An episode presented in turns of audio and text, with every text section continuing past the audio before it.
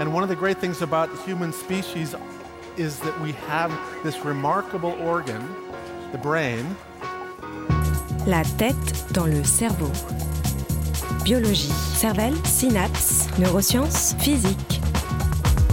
The human brain really is the most unique gift of our species. Avec Christophe Rodeau. Avoir été infecté par le coronavirus laisserait des traces sur le cerveau. La tête dans le cerveau.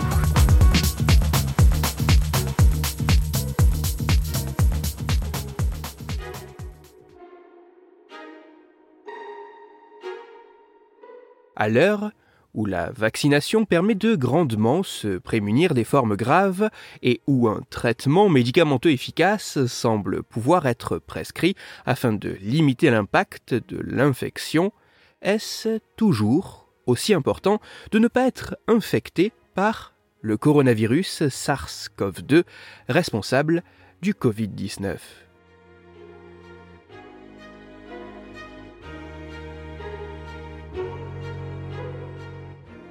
Pour mieux comprendre quel pouvait être l'impact sur le cerveau du coronavirus chez les personnes infectées, notamment aux symptômes légers, voire quasi inexistants, que des chercheuses et chercheurs britanniques de l'université d'Oxford ont mené une étude de grande envergure sur un peu moins de 800 participants.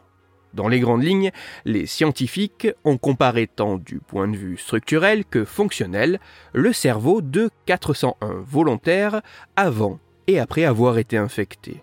Mais ce n'est pas tout, car les chercheurs ont également fait passer les mêmes tests aux mêmes périodes et dans les mêmes conditions à 384 individus au profil extrêmement comparable à ceux désinfectés, à la seule différence qu'ils n'avaient pas subi d'infection par le coronavirus. Ainsi, en analysant les résultats avant et après infection, les scientifiques ont pu s'intéresser à l'impact du virus sur le cerveau désinfecté et en comparant les résultats entre infectés et non infectés, les chercheurs ont pu étudier s'il y avait des différences entre ces individus, et ceci avant ou après l'infection.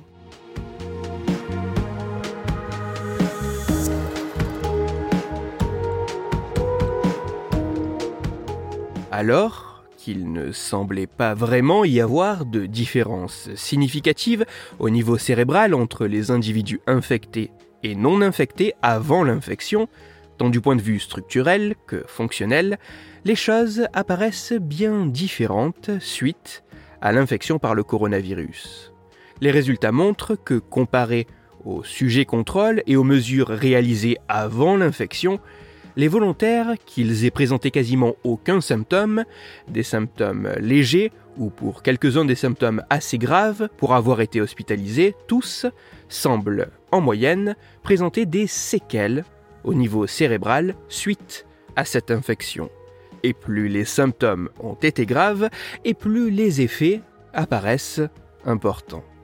Dans le détail, les infectés présentent une atrophie cérébrale, une perte de matière grise au niveau des structures du système limbique, du lobe frontal et du lobe temporal toutes en lien avec le système olfactif primaire considéré comme la porte d'entrée du virus dans le cerveau.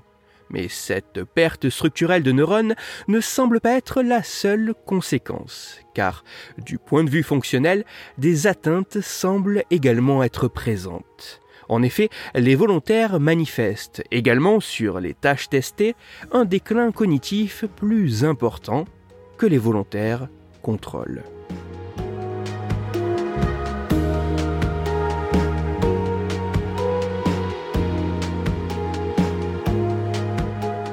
Même si cette étude ne peut pas dire quelle sera l'évolution vers une amélioration ou une aggravation sur le long terme des résultats obtenus, même si cette étude ne peut pas dire si l'évolution peut différer pour les individus dont la rémission est rapide ou au contraire particulièrement longue, même si cette étude ne peut pas dire s'il y a un effet protecteur de la vaccination ou d'un traitement médicamenteux efficace, même si cette étude ne peut pas dire si les résultats observés sont clairement directement dus à l'effet du virus sur le cerveau ou à l'impact notamment social via un isolement d'avoir été infecté, même si cette étude ne s'est concentrée que sur une population limitée, homogène et âgée avec des symptômes majoritairement assez léger pour les infectés, et même si les résultats de cette étude demandent encore à être retrouvés avant d'être considérés comme réellement solides,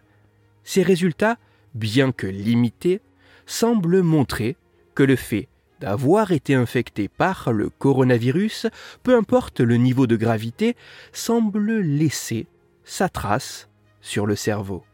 Une trace qui se manifeste par une atrophie cérébrale correspondant surtout à une perte de neurones dans les régions du cerveau plus ou moins directement touchées par le virus. Une trace qui se manifeste par un déclin cognitif exacerbé. Une trace dont l'importance semble dépendre de la gravité des symptômes manifestés. Ainsi, face à ce virus, le mieux semble donc de tout faire pour ne pas être infecté mais aussi d'être correctement protégé afin de vraisemblablement limiter au maximum la gravité de son impact sur le cerveau. Toutes les références scientifiques m'ayant servi à écrire cette chronique se trouveront sur mon site Cerveau en argot. Vous y retrouverez notamment l'article scientifique dont j'ai parlé, qui bien qu'en anglais est en accès libre sur Internet, afin, si vous le désirez, de pouvoir vous y plonger dans le détail. Toutefois, j'attire votre attention sur le fait que cette étude n'est pour l'instant qu'une prépublication, nécessitant encore une évaluation par d'autres scientifiques afin de s'assurer qu'elle a été réalisée comme il se doit. Pour approfondir la chronique d'aujourd'hui, je vous renvoie vers un article qui, bien que contenant quelques imprécisions et erreurs, est disponible gratuitement sur Internet. Cet article a pour titre Le coronavirus rétrécirait le cerveau. Il est écrit par Sébastien Boller et il est à lire sur le site cerveau et. Dans cette chronique, il a été question de l'impact que ce virus peut avoir sur notre cerveau.